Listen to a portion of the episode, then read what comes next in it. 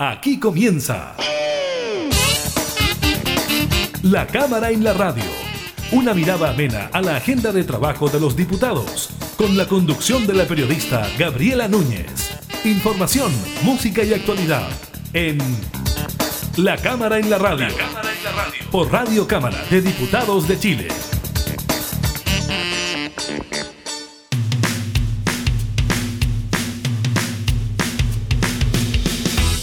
Hola, ¿qué tal? ¿Cómo están? Bienvenidos, bienvenidas a un nuevo programa de la Cámara en la Radio. Estamos junto a ustedes informando del quehacer legislativo y también temas de actualidad. Estaremos revisando el balance diario de COVID-19 cuanto al aumento en el número de casos nuevos. También estaremos conversando con la diputada Andrea Parra, impulsora del proyecto que permite el voto anticipado, lo que ha ocurrido con su tramitación en la Cámara y lo que se espera ya en el segundo trámite constitucional.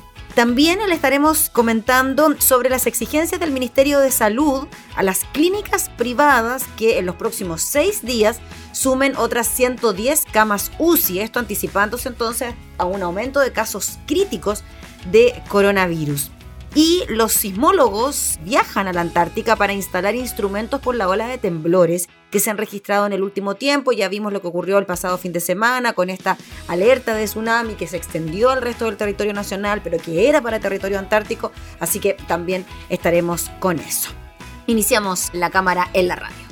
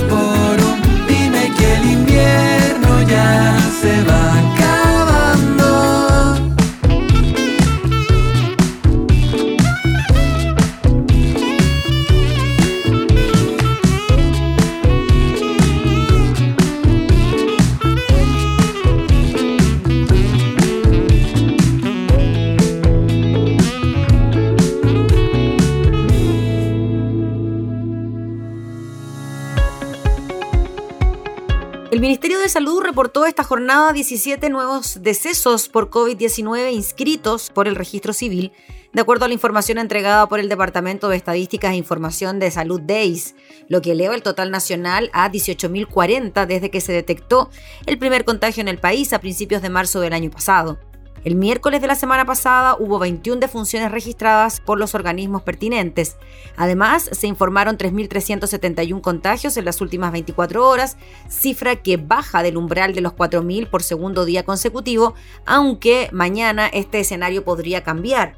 De los nuevos casos, 2.423 presentaron síntomas y 949 fueron asintomáticos, mientras que 99 no fueron notificados de su PCR positivo al MinSal. En tanto, los casos activos, es decir, aquellos portadores del virus y que son capaces de transmitirlo, son 24.690. Los laboratorios informaron los resultados de 39.555 exámenes PCR, lo que arrojó una positividad nacional de las últimas 24 horas del 8,52%, volviendo a superar este umbral después de seis días. Hasta la fecha se han realizado 7.789.635 tests. De acuerdo al MinSal, 1.328 personas se encuentran hospitalizadas en las UCI, la cifra más alta desde agosto, específicamente del 7 de ese mes, cuando se reportaron 1.300 348 personas. De los internados reportados, 1.136 están con apoyo de ventilación mecánica y otros 91 se encuentran en estado crítico de salud.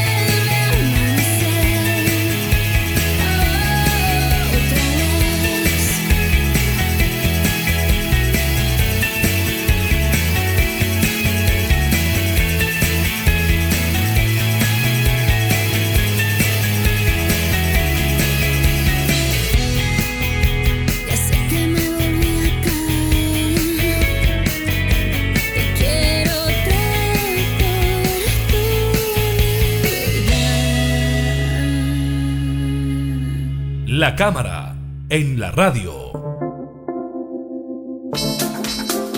Tras múltiples y diversas jornadas de discusión, la Comisión de Gobierno Interior de la Cámara de Diputadas y Diputados despachó el proyecto de voto anticipado. La Comisión de Hacienda también hizo lo suyo al respecto y ahora está en condiciones de ser revisada por la sala de la Cámara de Diputados. Vamos a conversar de este tema con la posibilidad del sufragio adelantado con la diputada Andrea Parra, una de las impulsoras de esta iniciativa. ¿Cómo está, diputada? Muchas gracias por recibirnos. Hola, Gabriela, ¿cómo estás? Muy bien, gracias, diputada.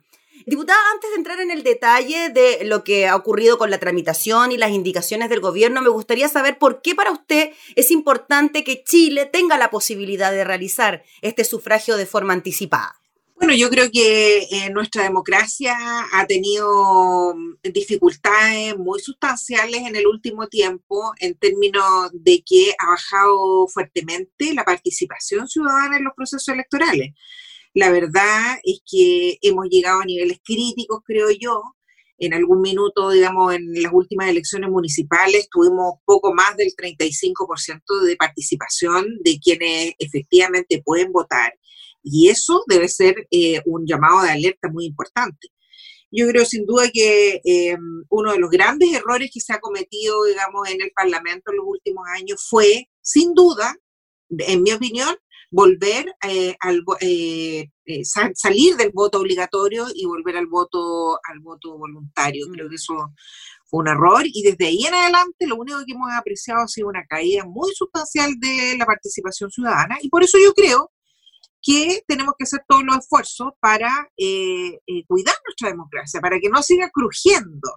Y, de partida lo primero que hicimos fue, por supuesto, presentar la iniciativa del voto obligatorio, eh, cuyo, de cuyo proyecto es autora Joana Pérez y yo soy patrocinante. Y la verdad es que tuvimos buena acogida en su primer momento, tuvimos, tú sabes, lo llevamos a sala, se votó en general y se aprobó. Pero Lamentablemente la moneda estaba con calculadora electoral, sintió que no le convenía mucho, llama por teléfono a los parlamentarios de Chile Vamos y cuando tenemos que votarlo en detalle, eh, votaron todos en contra y por lo tanto finalmente el, el proyecto quedó ahí en stand-by.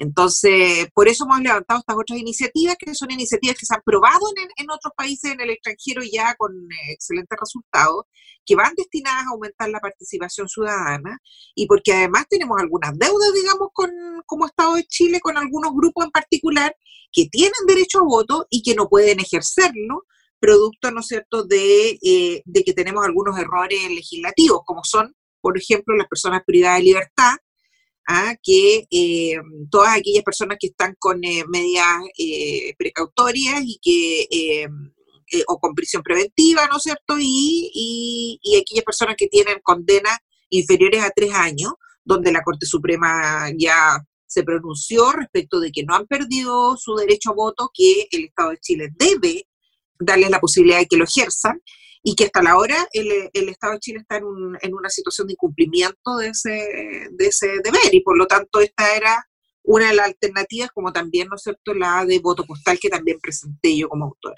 Diputada Andrea Parra, cuando se presentó el tema del voto postal, como usted lo había presentado, como ocurre en otros países, inmediatamente vimos quizá algún tipo de negativa por parte de los parlamentarios de Chile Vamos y también del gobierno. ¿Por qué cree usted que desde el Ejecutivo hay una especie de rechazo a que existan otras alternativas de voto más que el día de la elección. Estoy pensando en el voto postal, estoy pensando en la posibilidad de sufragar anticipadamente, porque si bien esto se aprobó y vamos a ir al detalle de lo que se aprobó, de todas maneras vimos que no hubo una disposición tan expedita por parte del Ejecutivo para tramitar este proyecto. Bueno, es súper eh, simple, digamos, calculadora política. Aquí la verdad es que todo nos hace pensar que eh, detrás de esta decisión está el presidente Piñera. Él, ha estado muy preocupado de todos los temas electorales, ¿ah? de ordenar la primaria de Chile Vamos, de cerrar la lista constituyente. Le interesa mucho la próxima presidencia porque sabe que el único legado que puede dejar un gobierno que ha estado, eh, que yo calificaría como un gobierno fracasado, porque eh, lo único que él aspira como presidente hoy día es que eh, lo suceda a alguien de Chile Vamos. Entonces, no quieren que, la gente vote porque le tienen miedo, digamos, a que se les desordene la cancha electoral, si hasta la hora les ha ido bien, digamos. Pero se pensará, diputada Andrea Parra, que si es que se dan estas posibilidades, el voto sí o sí va a ser de izquierda, por decirlo de alguna manera, ¿cómo anticiparse aquello? O sea, saber cómo va a votar aquellas personas, ese es el temor que podría sentir. Bueno, yo creo que sí, o sea, de, hecho ellos lo que hacen, digamos, en esta propuesta de voto anticipado como ejecutivo, eh, van en contra de todo lo que conversamos con los expertos electorales eh, respecto de los grupos a los cuales teníamos que estar focalizados para ampliar la participación.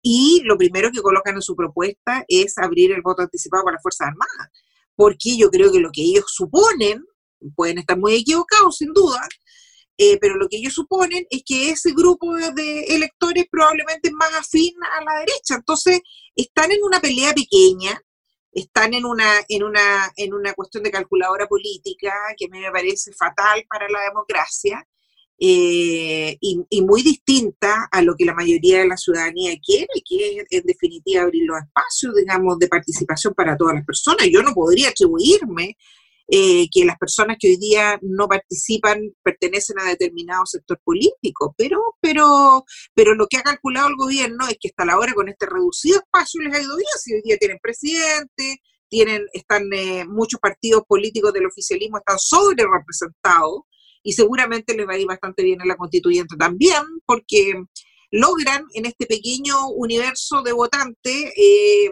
coordinarse de tal manera que efectivamente queda sobre representado. Diputada, ahora al proyecto propiamente tal, lo que se despachó de la Comisión de Gobierno Interior después de Hacienda, ¿en qué consiste esta iniciativa? ¿Cuántos días antes se podrá votar de forma anticipada? ¿Y quiénes podrán hacerlo también? Primero lo que tengo que contar es que esta iniciativa la presentamos hace más de tres meses atrás, ¿ya? Pensando en que ojalá para abril del 2021 pudiésemos tener el proyecto de ley ya eh, promulgado y funcionando y le diéramos tiempo, digamos, a todas las instituciones para prepararse y pudiésemos aumentar en una elección tan importante como la del 11 de abril eh, eh, pudiésemos abrirnos a la participación más amplia de la ciudadanía. Sin embargo, durante todos estos tres meses de conversaciones, donde el Ejecutivo nos ofreció conversar, que iba a colaborar, que nos iba a hacer participar, conmigo conversó personalmente el subsecretario de ese entonces, eh, Juan José Osa, hoy día, hoy día ministro eh, de las Express, eh, invitándome a instancias prelegislativas, palabra que nunca cumplió, porque la verdad es que nunca, nunca, me, nunca finalmente esa invitación se concretó, solo tuvieron conversaciones con el CERVEL. Y fueron dilatando, entrampando, eh, hasta que finalmente la, el último día de eh, sesión legislativa de la Comisión de Gobierno Interior llegan con la propuesta. Tú sabes, ¿no es cierto?, que estos proyectos requieren del patrocinio del gobierno porque implican gasto fiscal. Entonces yo no puedo de manera independiente presentar todas las propuestas porque eh, no es posible, no, no, no, no me da la, las atribuciones la, la ley y la constitución. Mm. Entonces, eh, ellos llegan con esta propuesta el último día de la sesión legislativa, una propuesta muy distinta a lo que se conversó con el CERVEL y muy distinta a lo que conversaron eh, con nosotros y con artículos transitorios que eh, eh, permitirían la elección en abril, pero que ellos saben, ellos tienen súper claro que los tiempos eh, no dan Gabriela. Entonces, bueno, yo, yo la verdad es que em, yo y el resto de los colegas de Comisión de Gobierno Interior estamos muy molestos, la verdad, las cosas, porque sentimos que se nos tomó el pelo durante todo este tiempo.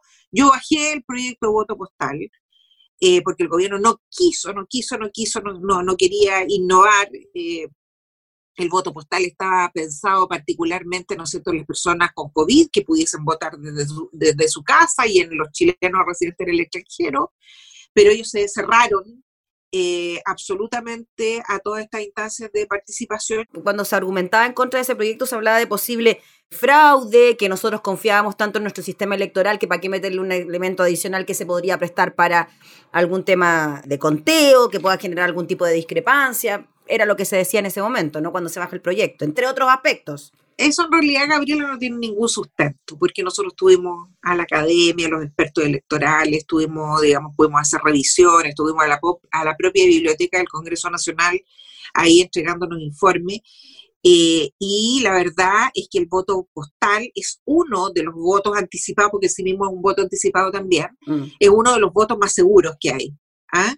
Eh, y por lo tanto, de hecho, incluso en, en, un país donde ha estado cuestionado particularmente por Trump, digamos que el voto postal, donde alrededor de, de, 70 millones de personas han votado, digamos, por voto postal, una cantidad enorme, nosotros mm. la, la verdad la íbamos a direccionar a un grupo bastante pequeño, los índices de seguridad son altísimos, o sea, estamos hablando de que el fraude es, sin mal no recuerdo, un 0,0001%. O sea, eso no tiene ningún sustento. Uno, la verdad es que uno en la prensa puede decir cualquier cosa, pero la realidad internacional y los estudios internacionales y, y la legislación comparada demuestran, ¿no es cierto?, que el voto postal eh, como el voto anticipado bien hecho son absolutamente seguros. Diputada Andrea Parra, usted decía que implementar el voto anticipado en un mes no da los tiempos y el CERVEL también lo dice, que claro, sería bien imposible de alguna manera que se pudiese implementar con apenas un mes de preparación porque no podría garantizar un resultado confiable. ¿Usted coincide también con eso de que es bien difícil que se implemente para el 11 de abril, no? Bueno, hay que pensar que nosotros estamos en el primer trámite y que esto se dilató y se entrampó eh, porque el gobierno lo dilató y lo entrampó. Sí, aquí hay una jugada política, digamos, digámoslo con toda sinceridad, yo me hago cargo de mis palabras. Eh, aquí la jugada es demorar esto para que no estuviera en el 11 ¿ah? Y yo creo que les fue bien, pues lo, en definitiva lo, lo lograron. Eh, es importante que la ciudadanía sepa cómo demoraron esto hasta que lograron finalmente presentar a última hora para no quedar mal ante la ciudadanía y que efectivamente la ciudadanía diga, mire, ah, sí, el gobierno está eh, eh, propiciando el voto anticipado, pero han hecho todo lo contrario, digamos, los hechos, han hecho todo lo posible para entrampar y cercenar el proyecto. Y como estamos en el primer trámite, eh, nosotros, claro, seguramente lo vamos a ver en estos días, la última sesión legislativa, pero de ahí tiene el trámite en el Senado y después eh, es posible que incluso tenga un tercer trámite, entonces es mm. muy difícil, según es cuestión de tirar lápiz, que lo tengamos vigente para el 11 de abril. Diputada, ¿y cómo quedó finalmente? ¿Cómo se despachó el proyecto de la Comisión de Gobierno Interior? Entiendo que en algunos puntos el gobierno haría reserva de constitucionalidad también, sobre todo por el plazo de la votación anticipada. Claro, mira, el proyecto Em, lo que presentó el Ejecutivo, ¿no es cierto?, eh, era que este proyecto, esta, este voto, no, no, presentó un proyecto de voto anticipado en realidad, Gabriela, mm. porque el, el, proyecto de voto anticipado en el mundo se desarrolla entre por lo menos dos a una semana antes de el, em, del día habitual de votación. Eso es un voto anticipado, tiene normas, tiene, ¿no es cierto?, nóminas que hay que realizar, hay un proceso de inscripción previo, hay todo un, proceso que hay que realizar con, eh, con mucho detalle para garantizar la seguridad del proceso y que no haya doble votación. O sea, disculpe diputada, solo para aclararlo, las personas que todavía no está listo el proyecto, todavía no es ley, pero que quisieran hacerlo y votar de forma anticipada, debieran inscribirse. No es que cualquier persona pueda sufragar de forma anticipada y listo. O sea, se me ocurrió un día votar y, voto. Por supuesto, tú tienes que inscribirte mm. y tú eh, manifiestas, ¿no es cierto? Tú, porque esto no es, no, no, no está no está abierto para todo el mundo, sino que hay grupos, digamos, en los cuales vamos a abordar esta tarea. Nuestra intención era abrirlo a todo el mundo si, si lo hacíamos bien, pero el gobierno siempre se, se, cerró a esto, nos propuso gradualidad y nosotros aceptamos. Ahora, la gradualidad tampoco está expresada en el, en el proyecto, o sea, tampoco cumplieron con su palabra de expresar la gradualidad, pero lo que señalan, ¿no es cierto?, es que em, efectivamente tú entre 90 a 60 días previos a la elección, tú manifiestas tu voluntad eh, em, al CERVEL de que quieres eh, participar del voto anticipado y debes pertenecer a alguno de los grupos que el proyecto hoy día em, expresa. Y los grupos son, ¿no es cierto?, los, eh, lo que presenta el gobierno inicialmente era que fueran los mayores de 70 años, las mujeres embarazadas, que hasta la fecha nunca han tenido ningún problema para votar, digamos, seamos honestos. Todos sabemos, tú y yo hemos hecho la fila en la, en la votación, que cuando viene una señora embarazada o viene un adulto mayor, pasan, pasan nomás. Sí, claro, primero, no hacen la fila, sí, claro. Y la innovación del proyecto del, del, gobierno, de la propuesta del gobierno, es que eh, suma eh, a las Fuerzas Armadas, ¿ya? Que, eh, por supuesto, yo creo que ellos deben sentir, ¿no es cierto?, que las Fuerzas Armadas son un grupo que electoralmente eh, puede, ser más cercano a la derecha. Yo tengo mis dudas, pero, pero por eso presento este grupo. O sea, solo podrían votar de forma anticipada mujeres embarazadas mayores de 70 y Fuerza Armada. Esa fue la propuesta del gobierno. Nosotros, por supuesto, presentamos indicaciones, dimos la discusión. Mm. Primero le rebajamos la edad a los adultos mayores, mm. ¿ya? Y así quedó, ganó esa votación. Eh, los adultos mayores pueden votar desde los 65 años en adelante, pueden pedir voto anticipado, las mujeres embarazadas, por supuesto. Eh, dejamos a las Fuerzas Armadas, pero también nosotros, nuestra propuesta incluía tres grupos más, ya que eran las personas privadas de libertad, porque te vuelvo a insistir, ahí hay un pronunciamiento de la, de la Corte Suprema donde el Estado de Chile tiene la obligación de eh, em, facilitar el voto de las personas privadas de libertad. Eh, presentamos las, las personas que trabajan fuera del área urbana y que tienen jornadas de trabajo especiales. Estamos hablando, por ejemplo, de los trabajadores de la minería, que tú sabes que semanalmente suben, digamos, a su faena y que muchas veces les toca votar en esa semana y no pueden bajar, digamos. Entonces, ahí tienen la posibilidad también de votar de manera eh, anticipada. Y las personas que por padecer una enfermedad no pueden acudir al local de votación y en esa circunstancia, el día determinado en esa circunstancia, ellos presentan un certificado médico y también pueden solicitar, digamos, el voto anticipado. Diputada, ¿cualquier tipo de enfermedad? Cualquier tipo de enfermedad. ¿Incluido el COVID, por ejemplo? Lo que pasa es que aquí con el COVID no nos va a alcanzar, porque como tú, como tú bien me preguntaste delante, esto es una solicitud que se hace entre 90 a 60 días previos. Entonces, lo más probable es que no, mm. no pueda... Sí, claro, no entra ahí ese grupo porque es una enfermedad que va a estar más reciente, claro, sí, se entiende. Nuestra propuesta siempre fue que para las personas con COVID eh, aplicáramos el voto postal, ahí calzaba perfecto, mm. digamos, porque las personas no podían salir de su casa.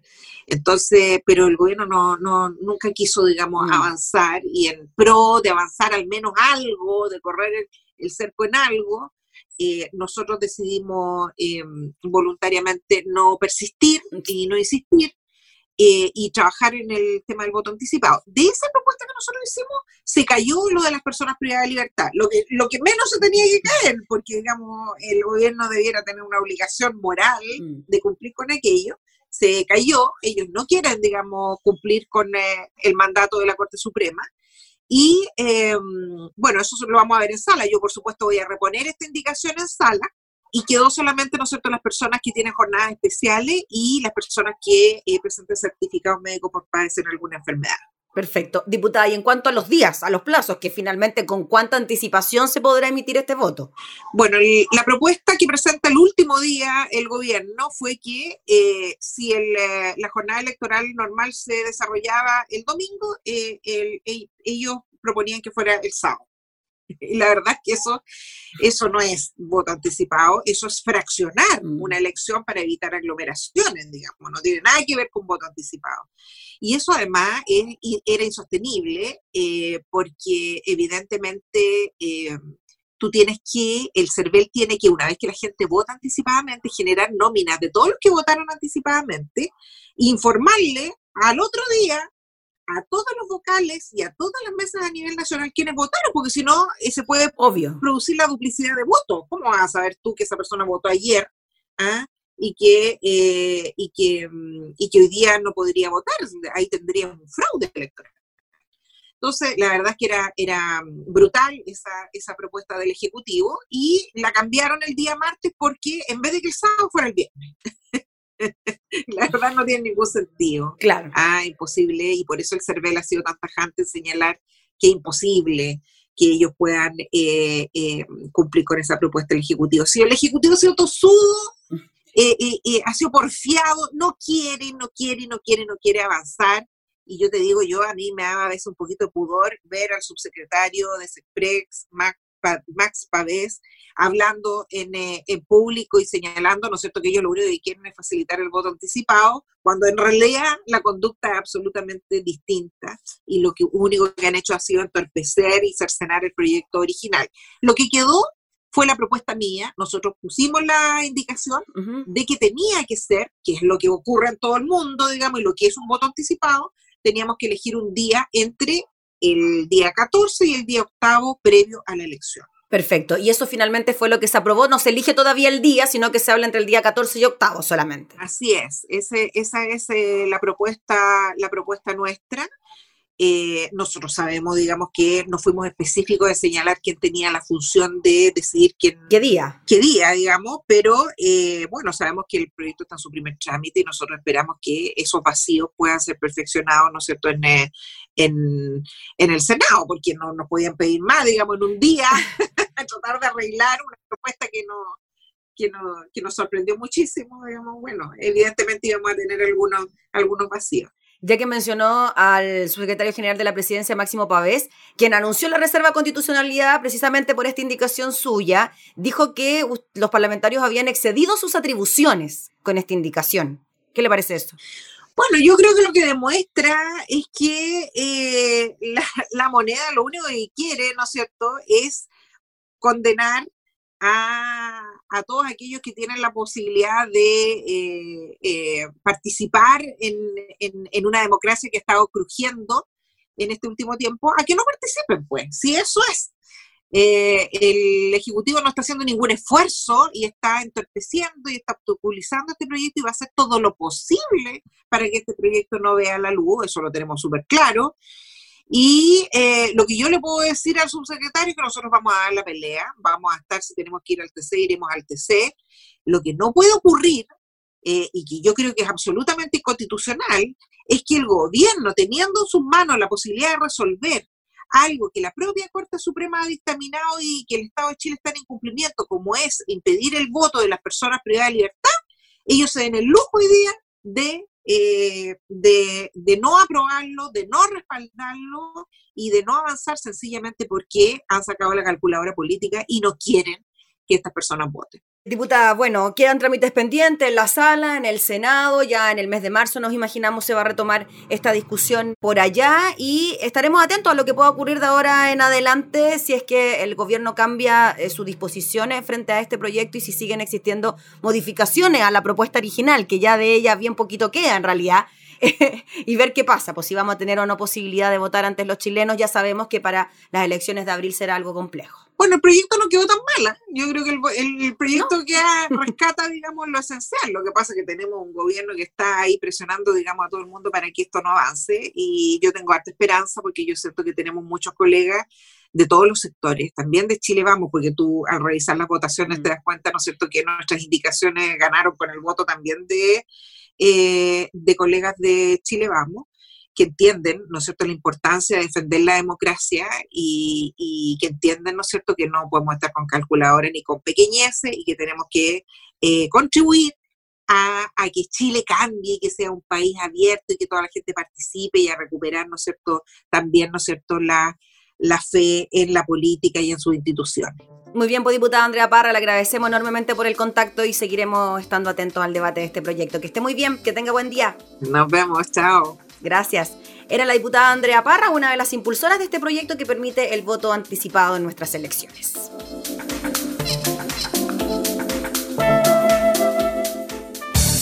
Información parlamentaria, entrevistas, música y actualidad.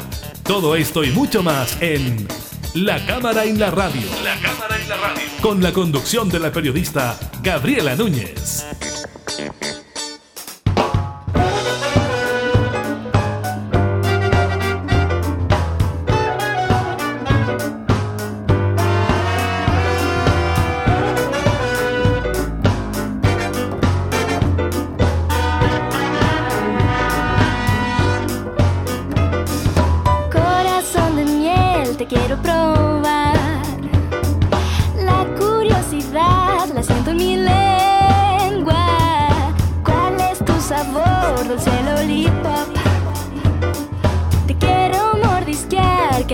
Deseo.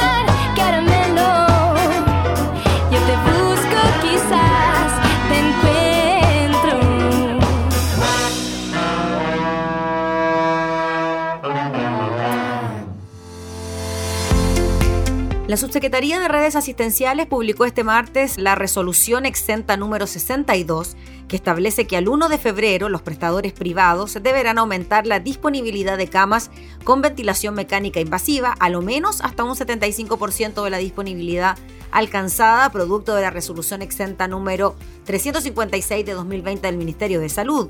En otras palabras, la exigencia impuesta por el MinSal implica que las clínicas aumenten sus cupos UCI para llegar al 75% de la capacidad instalada para el pic de la primera ola del año pasado.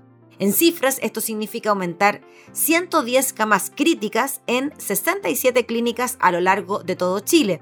De esta forma, la idea es que en seis días los prestadores privados superen los 889 espacios UCI.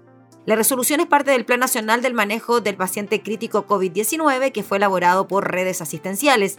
La exigencia para las clínicas se viene conversando con los prestadores hace dos semanas en base a las proyecciones nacionales y regionales realizadas por el equipo que dirige el subsecretario Alberto Duñac. Esto forma parte de la estrategia que yo diseñé, dijo, para el manejo de la segunda ola. Chile para estos efectos es uno solo y la red de salud es nacional, integrada, pública y privada. El coordinador nacional de camas críticas, Luis Castillo, asegura que para vigilar el cumplimiento de esta resolución, la Superintendencia de Salud realizará un plan de fiscalización en la región metropolitana y a lo largo del país para que este decreto sea una realidad. En esa misma línea, Luis Castillo comentó que de ser necesario más adelante se podría volver a echar mano a la complejización de camas para llegar al mismo nivel del pic de la primera ola. El subsecretario de redes asistenciales añadió que todavía tenemos capacidad para seguir creciendo más, pero advierte que esperamos que no sea necesario porque la apertura de camas es limitada. Esta resolución fue bien recibida por la Asociación de Clínicas de Chile. La solicitud de la autoridad permitirá que el sector privado llegue a un 75% de la capacidad máxima que se registró durante los meses de junio y julio. Agregaron, según consigna el diario La Tercera, que esta cifra ha sido consensuada con los prestadores privados a través de una mesa de trabajo que de forma permanente está analizando semana a semana la capacidad de la red integrada. Al mismo tiempo, las camas críticas requeridas en esta etapa conllevan un esfuerzo adicional, dijeron las clínicas, para nuestros asociados debido a las limitaciones de personal que el sector experimenta a raíz de la pandemia.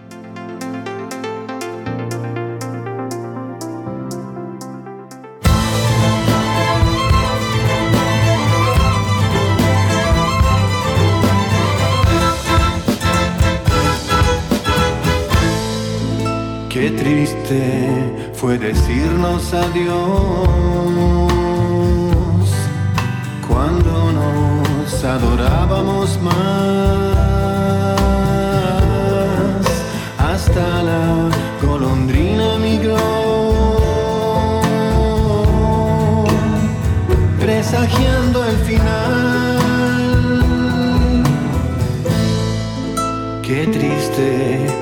Luce todo sin ti. Los mares de las playas se van,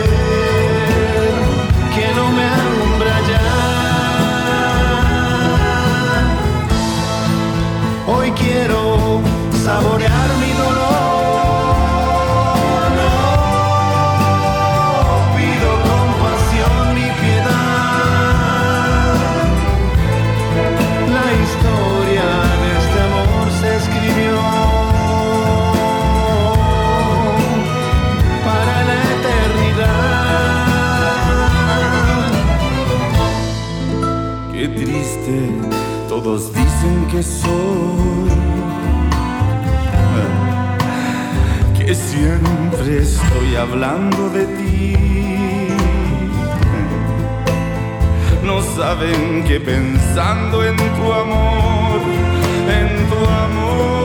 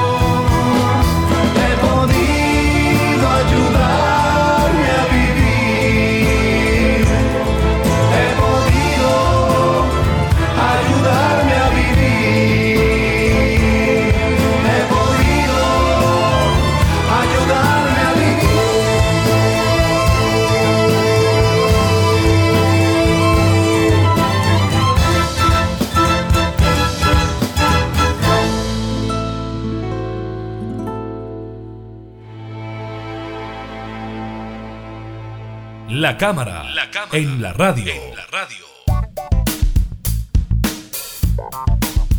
Desde el 31 de agosto del año pasado, en la zona del estrecho de Bransfield que separa la isla Rey Jorge de la península antártica, se han sucedido más de 40 temblores, incluyendo el que se percibió el sábado pasado, que alcanzó una magnitud de 7,1. Este es el mayor percibido en el entorno de monitoreo, que incluye 300 kilómetros de la base Frey en 70 años de mediciones. Hay una crisis sísmica que no se ha detenido porque acabamos de tener un sismo importante el fin de semana, dice Jaime Campos, director del programa de riesgo sísmico de la Universidad de Chile. Lo más preocupante, dice, es que empezaron a presentarse temblores en la Antártica muy cerca de la superficie y a menos de 10 kilómetros de las bases, lo que generó inquietud. Mientras más cerca de la superficie, las vibraciones se sienten mucho más, sin necesariamente tener gran magnitud. Por eso un sismo en Italia o Turquía de magnitud 5 o 6 a 7 kilómetros de profundidad destruye ciudades enteras. Todo esto llamó la atención de los especialistas del programa de riesgo sísmico de la Universidad de Chile y también del Centro Sismológico Nacional, quienes además fueron contactados por el Instituto Antártico de Chile para ver de qué manera podían armar rápidamente un sistema de mediciones y entender lo que estaba pasando. Chile lamentablemente dejó instalar instrumentos geofísicos en el territorio antártico hace varias décadas, por lo tanto estábamos ciegos frente a esa actividad sísmica y a raíz de eso armamos una misión especial, agrega los expertos. El próximo viernes 5 de febrero, una misión especial de investigadores desembarcará en el continente helado. Su tarea será instalar instrumentos geofísicos de alta complejidad y resistencia al ambiente polar para obtener información en tiempo real de lo que está ocurriendo. El grupo incluye un doctor en geofísica, otro en sismología, un experto en sistemas que serán coordinados desde Santiago. Los investigadores ya llevan más de una semana en una cuarentena previa en Punta Arenas esperando su traslado. El plan contempla la instalación de instrumentos de medición en las bases Arturo Prat, Bernardo Higgins, Eduardo Frey y profesor Escudero. Estos estarán conectados en tiempo real con Santiago de forma satelital. Según el experto Campos, reconoce que no fue fácil montar la operación porque había que desarrollar instrumentos que soportaran la temperatura y las condiciones extremas del continente. No son los mismos que se instalan en el norte o centro de Chile, donde se pueden poner baterías y paneles solares de apoyo. También se realizó una simulación para determinar si el sismo del sábado pasado, el de mayor intensidad registrado en la zona, podía gatillar un tsunami. El ejercicio mostró que la amenaza fue mínima, pero que un sismo mayor sí podría causar efectos importantes. De hecho, en el otro extremo de la Antártica, frente a Australia, se han generado tsunamis derivados de fuertes sismos. Campos reconoce que entre las posibles razones del aumento de la actividad en el área Investigadores españoles y británicos mencionan que en el fondo del mar se están generando estructuras tectónicas o fallas. Estas responden a un esfuerzo porque se está separando el estrecho de Bransfield de la península en dirección norte y la presente actividad sería coherente con eso, pero esto debe ser aún comprobado. Hasta la ola de sismo que comenzó el año pasado, el único terremoto relevante en la zona había tenido lugar el 8 de febrero de 1971 algunas fuentes dicen que fue de magnitud 7.1, pero debido a la imprecisión de los instrumentos de entonces, otros aseguraron que fue de 6,6 grados y habría ocurrido a unos 250 kilómetros hacia el suroeste de la base Frey y el del sábado fue a 200 kilómetros al noreste de la misma base. Así que ahí están investigadores expertos en sismología haciendo análisis en la Antártica por la recurrencia de sismos desde agosto del año pasado. Te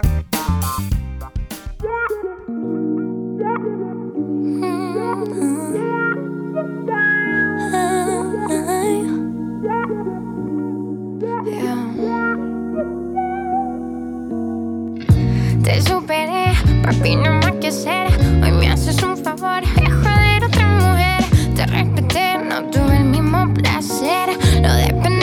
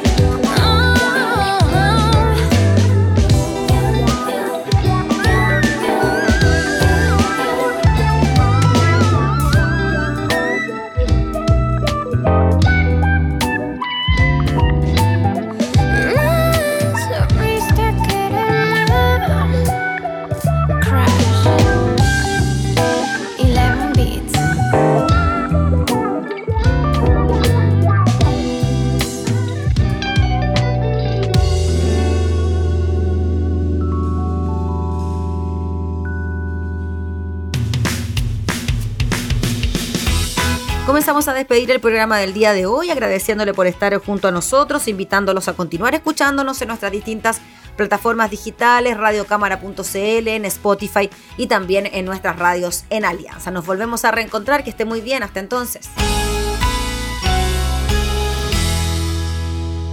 Hemos presentado La Cámara y la Radio, una mirada amena a la agenda de trabajo de los diputados. La Cámara en la Radio, con la conducción de la periodista Gabriela Núñez. Información, música y actualidad en Radio Cámara de Diputados de Chile. Acercando las leyes.